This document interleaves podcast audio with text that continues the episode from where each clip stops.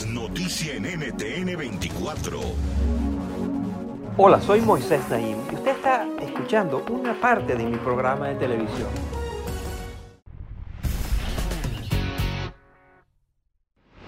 Bienvenidos, soy Moisés Naim desde Washington. Encantado de estar de nuevo con ustedes.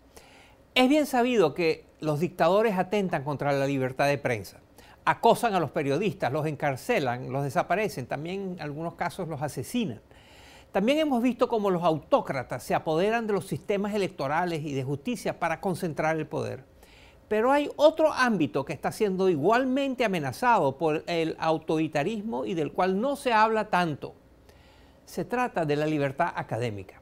En todo el mundo, los profesores, las universidades y los estudiantes están siendo acechados por líderes autoritarios o por políticos que quieren controlar lo que se enseña en las aulas de clase. En lugar de poder investigar, enseñar y fomentar el pensamiento crítico, los docentes y científicos ahora se enfrentan a la censura, a despidos injustificados, hasta ataques violentos. Esto está ocurriendo en naciones tan diversas como Hungría, India, México, Nigeria.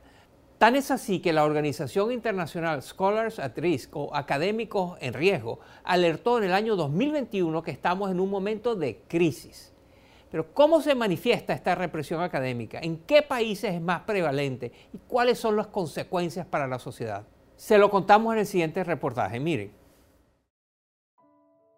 Este es Sun Wenwan, un profesor retirado de la Universidad de Shandong, en China. En 2018, Wen Wan fue sacado a la fuerza de su casa por policías chinos mientras realizaba una entrevista telefónica con el canal de televisión estadounidense Voz de América. Así se registró el momento. ¿Qué están haciendo? ¿Qué están haciendo? Déjenme decirles, es ilegal que vengan a mi casa. Tengo libertad de expresión. El profesor fue detenido durante varias semanas por criticar la estrategia diplomática de China en África. Situaciones similares se repiten en países como Bielorrusia, Egipto, Turquía, Nicaragua y Venezuela. Hablamos al respecto con Robert Quinn, director de la organización Académicos en Riesgo, una red internacional con sede en la Universidad de Nueva York. Los académicos siempre han estado bajo presión porque trabajan en lo que llamamos la intersección de las ideas y el poder. Ellos hacen preguntas que pueden resultar desestabilizadoras para los gobiernos, especialmente para los regímenes autoritarios, cuyo poder a menudo depende de controlar lo que la gente piensa y de limitar el acceso a la información. Los académicos también son castigados por buscar la paz.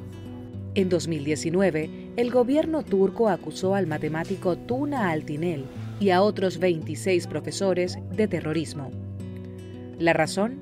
Los docentes firmaron una carta pidiendo una solución pacífica al conflicto entre el gobierno turco y los grupos kurdos en el sudeste del país. Datos del Instituto Videm un centro dedicado al estudio de la democracia, indican que la libertad para enseñar e investigar ha disminuido a nivel global desde el año 2010. Y en los últimos seis años se ha visto el mayor declive. Académicos en Riesgo, por su parte, reportó que entre 2015 y 2021 ocurrieron casi 1.700 ataques o amenazas contra profesores e investigadores, un aumento de más del 400% en comparación a los cinco años anteriores. Aunque con frecuencia la represión proviene del Estado, también puede haber represión por parte de grupos armados no estatales, de actores comerciales, de grupos culturales o religiosos. Hemos hecho un ranking de los ataques contra la educación universitaria y documentamos desde presiones no violentas como el acoso, la intimidación en Internet, la pérdida de puestos de trabajo o la expulsión de estudiantes hasta ataques violentos y desapariciones contra individuos y otros ámbitos de sus vidas.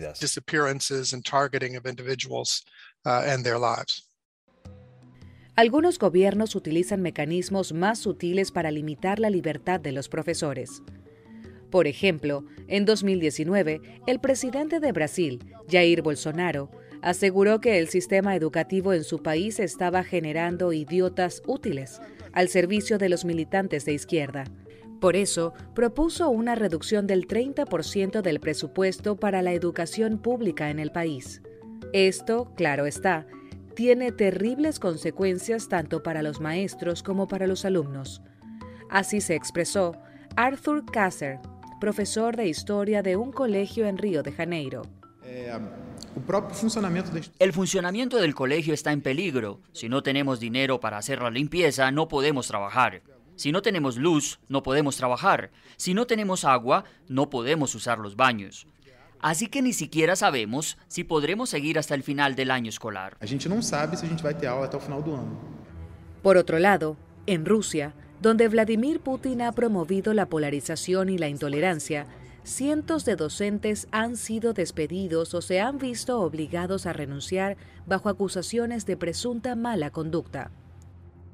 Para el historiador Nikita Tuskanov, diferir de los valores ultraconservadores que promueve el régimen o expresar apoyo a la oposición política ha significado no poder conseguir un empleo en el ámbito académico. Ah, Fui a un colegio para solicitar un puesto de profesor. Unos cuatro días más tarde me enteré que la directora del colegio había recibido una llamada de la oficina del fiscal del distrito y le dijeron que si me contrataba tendría problemas. Y la amenaza contra la libertad académica no solo se vive en países con tradiciones poco democráticas. Vemos mucha represión por parte del gobierno de Modi en India en contra de las personas cuyas narrativas contradicen la identidad nacionalista del régimen. Y en los Estados Unidos, los legisladores estatales han aprobado recientemente leyes para tratar de limitar los temas que pueden enseñarse en las universidades. Estas limitaciones tienen un impacto directo en la vida de los profesores y de los estudiantes pero también tienen implicaciones globales, pues los sistemas de investigación y de enseñanza están altamente interconectados. Si se normaliza que los líderes autoritarios decidan qué se puede pensar y enseñar, arriesgamos que las sociedades tengan una visión del mundo cada vez más limitada.